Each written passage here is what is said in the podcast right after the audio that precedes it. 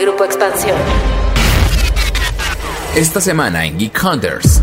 Para los mexicanos hay ciertas acciones digitales que se consideran infidelidad. Por ejemplo, el 83% de los internautas piensa que enviar o recibir fotos sugerentes o explícitas es ser infiel a tu pareja, mientras que tener una aplicación de búsqueda de pareja es considerado una falta a la monogamia por el 82% de los mexicanos. Esto de acuerdo con un estudio realizado por Dive Marketing y Gliden, una aplicación de citas. Pero realmente, ¿qué tanto afecta este tema a nuestras relaciones? Geek Hunters. En Geek Hunters platicamos de tecnología y tendencias del mundo geek. Los negocios detrás de tus gadgets. Con Erendira Reyes y Fernando Guarneros. Geek Hunters. Y bueno, pues ya medio lo adelantaba, este es un gran tema que la verdad yo creo que va a herir susceptibilidades. Creo que muchos allá afuera van a sentir que en algún momento salió un lado tóxico o tuvieron un lado muy tóxico en el lado de sus parejas. Más allá de eso me presento, soy Erenira Reyes, editora de la Mesa de Tecnología en Expansión y ya lo adelantaba, vamos a platicar de qué es esto de infidelidad digital, es lo que está pasando, qué efectos tiene y sobre todo en qué consecuencias graves podemos estar cayendo como internautas si no sabemos también balancear esta parte digital de nuestra vida en vivo y real. Y obviamente para eso estoy platicando con dos personas hermosas, maravillosas y que espero que no hayan vivido infidelidad digital. Sí, sí, ahí lo confesamos. Jean, Fer, ¿cómo están? Hola Ere, hola Fer, hola a todos nuestros Geek Hunters. Pues muchas gracias por andar por aquí. Y la verdad es que sí, en efecto es un temazo, pero todavía me hace un poco de ruido pues la palabra infidelidad porque ¿cómo defines una infidelidad? Ni siquiera una infidelidad digital, sino una infidelidad en la vida fuera de la pantalla. ¿Quién está escondido en el armario? Creo que una infidelidad es como, desde mi perspectiva, es engañar a tu pareja o tener como una ruptura de los acuerdos que se tiene entre las parejas, ¿no? Porque para lo que para mí puede ser considerado una infidelidad, tal vez para Fer no lo es, o tal vez para Eres sí lo es, o tal vez para muchas personas es algo gravísimo y para otras personas no lo es tanto. Entonces, pues creo que tenemos que empezar a partir por ahí, ¿no? Que cada pareja en realidad debe de tener sus propias reglas, acuerdos y muchísima comunicación en cuanto a lo que consideran una infidelidad o no. Y ya una vez que esté eso establecido, pues ya más o menos vamos viendo si se aplica al mundo digital o no. Porque qué difícil, ¿no? Qué difícil vivir en el siglo XXI donde ya no solamente tienes que ser súper cuidadoso con tu vida fuera de la pantalla, sino también dentro de la pantalla. ¿Tú qué piensas, Fer? Cuéntanos. Hola Jean, hola Eren y también Hola a todos los Geek Hunters que nos están escuchando seguramente con mucha atención porque este tema puede ser llegador. Yo estoy de acuerdo completamente contigo en que pues una infidelidad puede ser muy distinta en cada persona y estoy de acuerdo también en esta parte de establecer acuerdos y creo que ahí algo que me gustaría agregar es que así como no todas las personas son iguales, no todas las relaciones afectivas o amorosas van a ser iguales, entonces los acuerdos que a una pareja le parezcan suficientes para llevar su relación, para otros no pueden ser los ideales o incluso pueden ser exagerados, ¿no? Pero creo que tener una comunicación muy clara respecto a cómo van a llevar su relación es un, un, asunto vital. Y después mencionar, o sea, ya trasladándolo al tema digital, al asunto geek, que es a lo que venimos a platicar. Creo que el tema del amor durante la pandemia, como muchísimas otras cosas, tuvo un desarrollo muy intenso porque creo que muchísimas personas también encontraron en estas relaciones digitales una forma justo de establecer relaciones sociales. Tal vez para algunas personas era muy complicado encontrar una pareja o encontrar amigos, por lo menos, ¿no? En el mundo físico. Y a través de la pantalla, a través de las herramientas digitales, cambiaron un buen de cosas yo veía apenas un foro sobre soltería en el que mencionaban esta parte acerca de cómo fue muy importante incluso para gente mayor, que era muy complicado salir de sus casas, pero la pandemia y lo digital les cambió la vida en un periodo de dos años porque conocieron a mucha más gente que la que habían conocido en su vida. Entonces, es muy interesante cómo está cambiando las relaciones amorosas, lo digital. Pero hablando otra vez, regresando al tema de infidelidades, a mí me gustaría dar algunos datos que podrían ir abriendo la conversación porque creo que son reveladores. Un estudio de Dive Marketing arrojó que las acciones más señaladas como infidelidad son, ahí les van, recibir y o enviar fotos sugerentes o explícitas, tener ya una app, tener una app para búsqueda de pareja, el fantaseo sexual y o coqueteo en línea y luego otros actos que también se pueden considerar como infidelidad son dedicar y o recibir mensajes en publicaciones o estados, silenciar notificaciones o poner el teléfono en avión, uso de pornografía y dar me gusta a otras publicaciones. No, no, no, ¿qué es esto? A ver, o sea. Mi vida digital. Que no, no entiendo cuáles son los estándares o parámetros con lo que hicieron esto, pero a ver, no sé, por ejemplo, en la estadística que acabas de decir de fantasía sexual y o coqueteo en línea, a ver cómo alguien puede poner una estadística a lo que es un coqueteo en línea, ¿no? O sea, No lo sé. como si, si mando un emoji de una berenjena, estoy siendo infiel. Eso es ¿O sexting, cómo? eso es sexting. No, no sé. Seguramente para, para algunas personas lo, lo sea, ¿no? O el, el emoji de la carita agotada al lado de una berenjena, seguramente puede Sí. ser coqueteo No, o en incluso línea. el, el, el típico fueguito de Instagram, ¿no? Cuando alguien sube una, una historia y le reaccionas con un fueguito, ¿eso cuenta como coqueteo? No sé, ¿no? Eso es interesante porque justamente, bueno, ya aquí hablando de anécdotas, pues sí, alguien me platicaba que había una persona que le había reaccionado con un fueguito, pero al mismo tiempo esta persona estaba publicando fotos o, o un estado de que se iba a casar. Entonces, wow. A ver, yo aquí en defensa de esa persona, yo puedo decir que yo a veces utilizo el fueguito no necesariamente para coquetear ni nada por el estilo, sino porque algo se me hizo pues demasiado cool, demasiado chido y entonces es como, wow, you are on fire, ¿no? Sí, y sí, entonces sí. le pones el fueguito y no necesariamente le estoy coqueteando, pero ahora si me está diciendo que eso es coqueteo, híjole. Disculpe a todo mundo que se ha sentido coqueteado y ligado por mi, por mis fueguitos de Instagram. Así de, no les estoy coqueteando, amigos. Pero creo que es una cuestión de interpretaciones y es muy subjetivo este asunto de coqueteo. Como tú lo mencionas, seguro también para él o para esta persona, igual y tampoco lo considera un coqueteo, ¿no? Igual le quiso decir, oye, qué chida foto. Sí, eso es muy posible. de hecho, es bastante posible. Y creo que es por lo mismo que en algunos de los datos y de las cifras, neta no puedo empatar. O sea, hay ciertas cosas que digo que yo a nivel personal no considero infidelidad o no considero que estoy siendo infiel por estar recibiendo me gusta de gente. O sea, ¿qué hago? O sea, bloqueo mis redes sociales para evitar que la gente piense que soy infiel o no reacciono a muchas publicaciones que genuinamente considero y que puedo poner corazoncitos y fuego y demás porque tal vez van a malinterpretarlo. O sea, es muy complicado y de repente justo veo como estas estadísticas y no lo puedo creer. O sea, aparte, no puedo creer como que ciertas parejas también estén teniendo broncas en ese sentido, pero la realidad y por lo que me han contado muchos amigos y cosas que he vivido también, o sea, lo siento, relaciones No tóxicas. es el primo de un amigo. Exactamente, o sea, ya sabrán los que si me escuchan, si aún si no me odian y me siguen escuchando, este, ya sabrán quiénes son.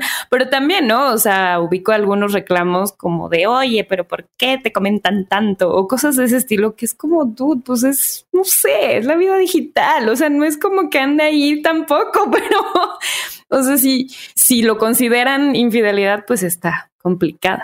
Un poquito lo que comenta Sere, me acuerdo que un amigo mío una vez me estaba contando que su novia estaba súper enojada con él y él no entendía. Y me dijo, Jean, necesito tu consejo porque genuinamente no sé si lo que hice está mal o no. Y dije, a ver, cuéntame, ¿qué hiciste?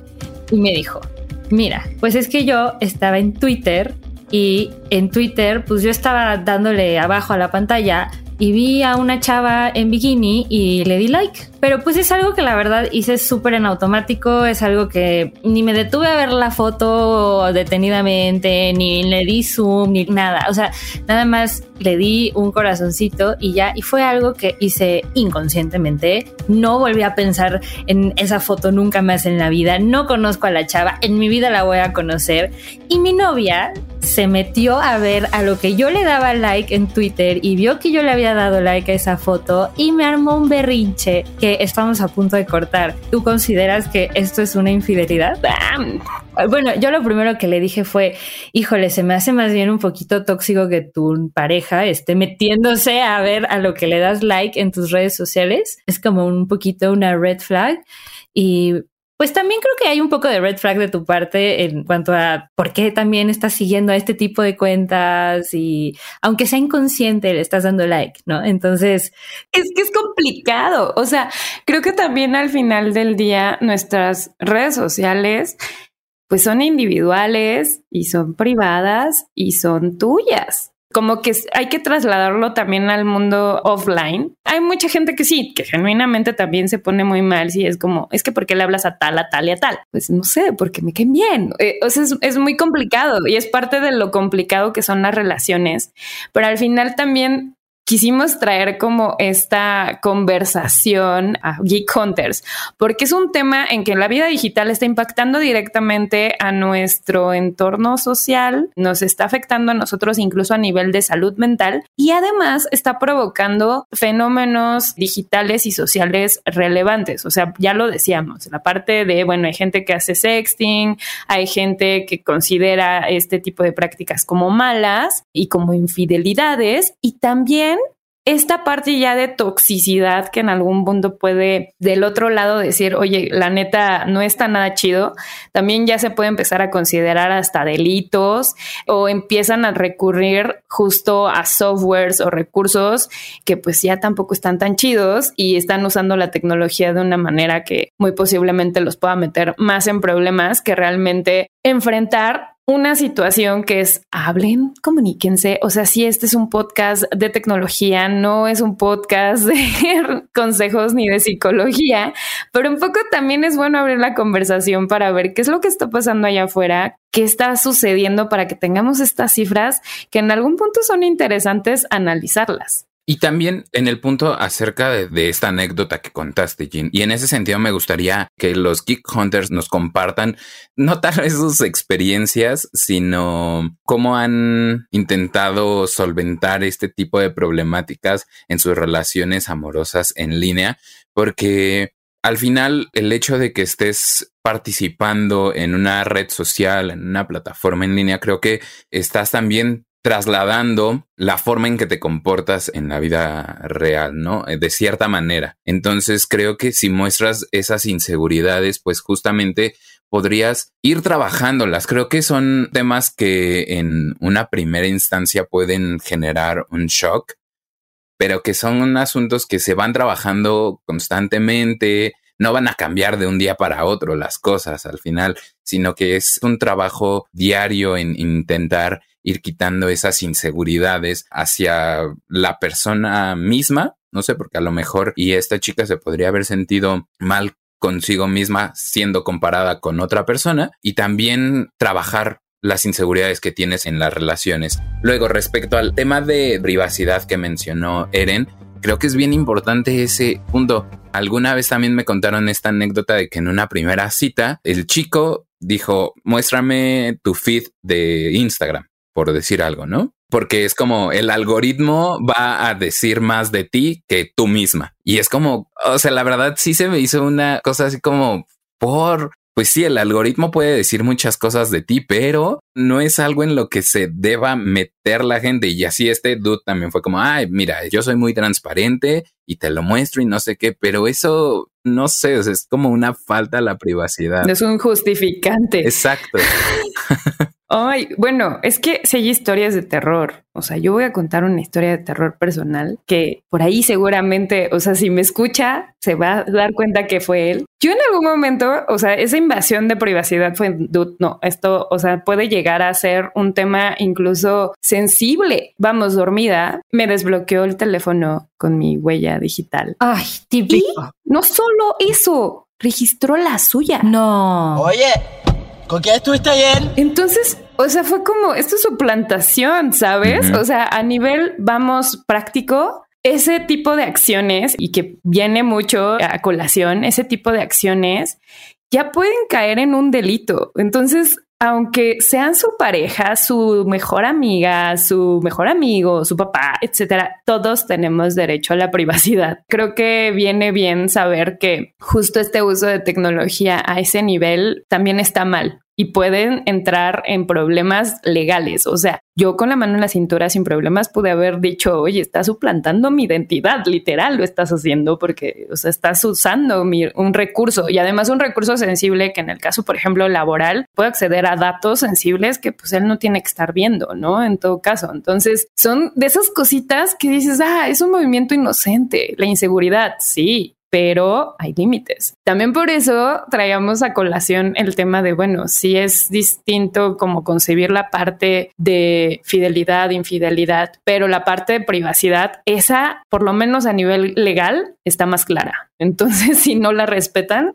Claro, y en cuanto a lo que estás diciendo, Eren, esto de la privacidad, también hay algunas aplicaciones que a mí personalmente me dan un poco de miedo. Hay una aplicación que no mencionaré su nombre, pero tengo un conocido que la utiliza y es una aplicación que justamente sirve para rastrear a la persona. El motivo de estas aplicaciones es para poder rastrear a tus hijos, ¿no? En caso de que sean menores de edad y puedas saber dónde están. Sabes, como para casos muy particulares, pero pues hay gente que llega a utilizar estas aplicaciones para saber exactamente dónde está su pareja. Te pueden decir a qué hora salió de tal lugar, dónde está. Puedes seguir incluso en vivo su ubicación y también no solo aplicaciones, sino estos gadgets como los Apple Tags o estas otras cosas que puedes utilizar para rastrear a las personas. Se me hace que tienen que ser utilizadas con mucho cuidado. La otra persona tiene que estar súper consciente de que están siendo utilizadas. Yo personalmente, a mí una vez me pusieron un Apple Tag en mi coche sin que yo lo supiera y me tardé muchísimo en darme cuenta. Y bueno, no me enojé mucho porque fue mi hermano, me enojé claro, pero no tanto, pero en el caso de que hubiera sido una pareja o alguien con el simple morbo de saber exactamente dónde estoy todo el tiempo, me parece que es un tema que hay que estar alertas y hay que platicarlo. Y si nos vamos a rastrear mutuamente porque queremos rastrearnos mutuamente está bien, pero pues que sea un acuerdo entre ambos y lo sepan. Sí, que sea totalmente consensuado. Creo que ahí está la clave de ese tipo de herramientas, de cómo se utilizan, porque precisamente lo que mencionas es un problema del cual también hemos hecho algunas notas en expansión, este Stalkerware, que son estas aplicaciones que algunas personas instalan en los celulares de otras para mantenerlas vigiladas. Y creo que es un problema del que tal vez no se habla mucho, pero que está muy presente dentro de relaciones tóxicas y en donde la mujer es la que suele ser más perjudicada de este tipo de dinámicas, porque precisamente hay una relación de poder en la que el sujeto que tiene una conducta tóxica quiere ejercer poder como si la otra persona fuera de su pertenencia. Entonces creo que son asuntos de los cuales debemos platicar más de esta manera y resaltar la importancia de la privacidad como lo hemos venido haciendo. Y no solo eso, sino que creo que también tenemos muy normalizado el estoqueo en general. Conozco casos infinitos de todas mis amigas que, bueno, de entrada lo primero que haces cuando vas a salir con alguien o cuando vas a conocer a alguien es estoquearlo, es saber absolutamente todo lo que puedas de sus redes sociales, lo googleas, lo buscas en Facebook, en Instagram, hasta su cuenta de Spotify para ver qué música escucha y eso pues... y eso en parte también es para cuidarte, ¿no? Claro, para saber con quién estás saliendo, pero después que se mantenga este estoqueo constante de todo el tiempo saber. Yo me acuerdo que antes Instagram tenía esta cosa de que tú podías saber a todo lo que un usuario le había dado like me acuerdo que era súper tóxico porque entonces tú podías ver a todo lo que le había dado like tu pareja y eran unos dramononones porque, a ver, la realidad es que, pues, le vamos a dar like a muchas cosas que a nuestra pareja no le van a gustar, pero pues no lo podemos evitar, ¿no? ¿no? No puedo evitar darle like a una foto de tal persona artista que me gusta o no puedo evitar darle like a una foto de tal influencer. Y creo que por eso es bien importante hablar como un poquito sobre lo que es tener una conexión virtual con una persona desconocida una conexión virtual con una persona conocida y una infidelidad romántica como tal. O sea, creo que sí es bien importante que separemos esas tres cosas. Porque yo personalmente creo que si tú tienes una especie de conexión, jugueteo, coqueteo, lo que sea, con una persona completamente desconocida, que en tu vida vas a conocer probablemente, ¿no? O que tal vez es una persona muy famosa o no sé, algo. Es una persona que no está en tu entorno,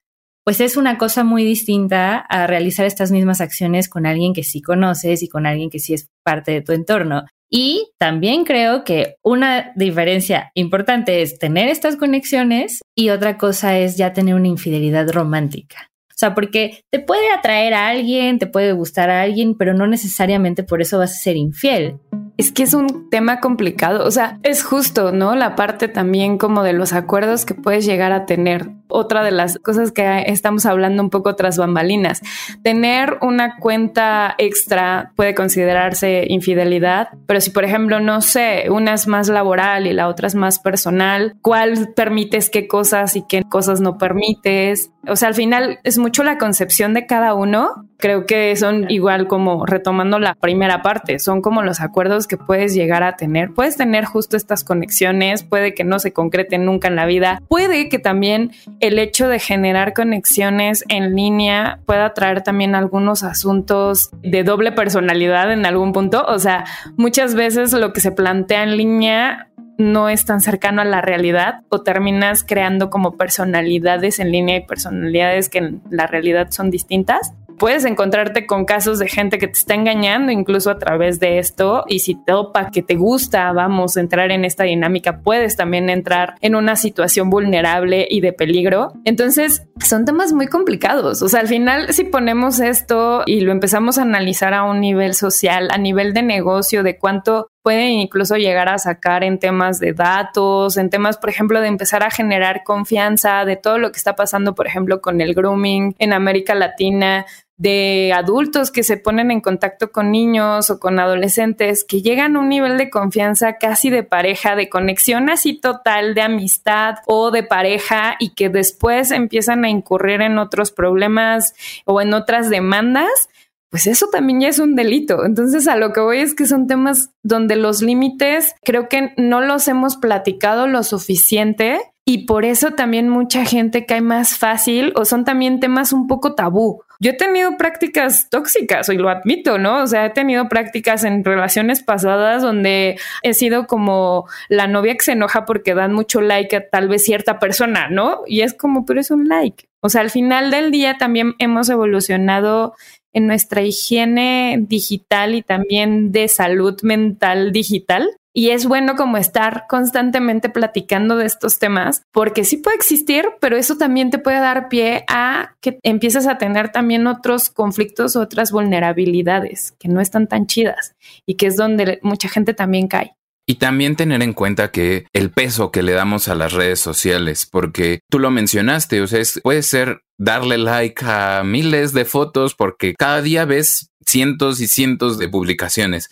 Entonces haces scroll y vas dando likes a fotos, tal vez sin mucha importancia, pero para la otra persona sí puede significar mucho. Entonces creo que debemos revisar la, importancia o la relevancia que le damos a este tipo de plataformas en nuestras vidas. De verdad van a ser tan importantes como para arruinar o generar tensión en una relación, de verdad significan tanto. Creo que es un temazo que da para conversaciones muy, muy amplias, incluso fuera de este podcast. Y por eso le pedimos a todos los Geek Hunters que nos están escuchando que sigan hablando de este asunto, que nos sigan platicando sus buenas y malas experiencias, todas a través del hashtag Geek Hunters o a través de nuestros perfiles personales. A mí me pueden encontrar como arroba warolf-jean Eren, ¿cómo las pueden encontrar para que también se pongan en contacto? En mi caso me encuentran como Eresina Eresina en Twitter y en Instagram como Eres Eresita. Y sí, también, así como conclusión, recordemos que así como en la vida offline, muchas veces el no tiene que respetarse en estas prácticas también,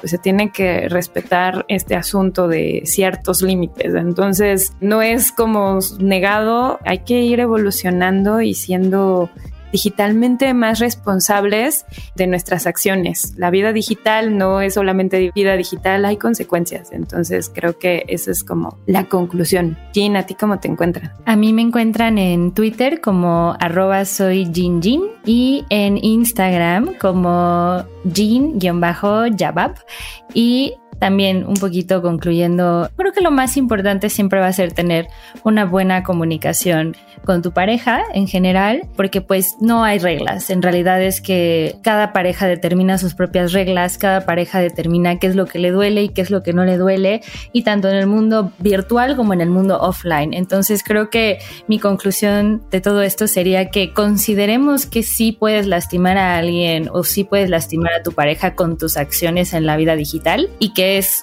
de alguna forma hasta normal porque creo que es algo muy nuevo a lo que nos estamos enfrentando y más a raíz de la pandemia que cambiaron mucho nuestras dinámicas de cómo nos relacionamos con el resto del mundo. Platiquen con sus parejas, vean qué es lo que les molesta, qué es lo que aceptan y escríbanos. La verdad es que creo que este es un tema en el cual podemos platicar muchísimo en redes sociales sobre lo que ustedes han pensado y sobre algo que consideren que les haya pasado. Entonces, pues esperamos sus tweets, sus mensajes, sus emojis, todo.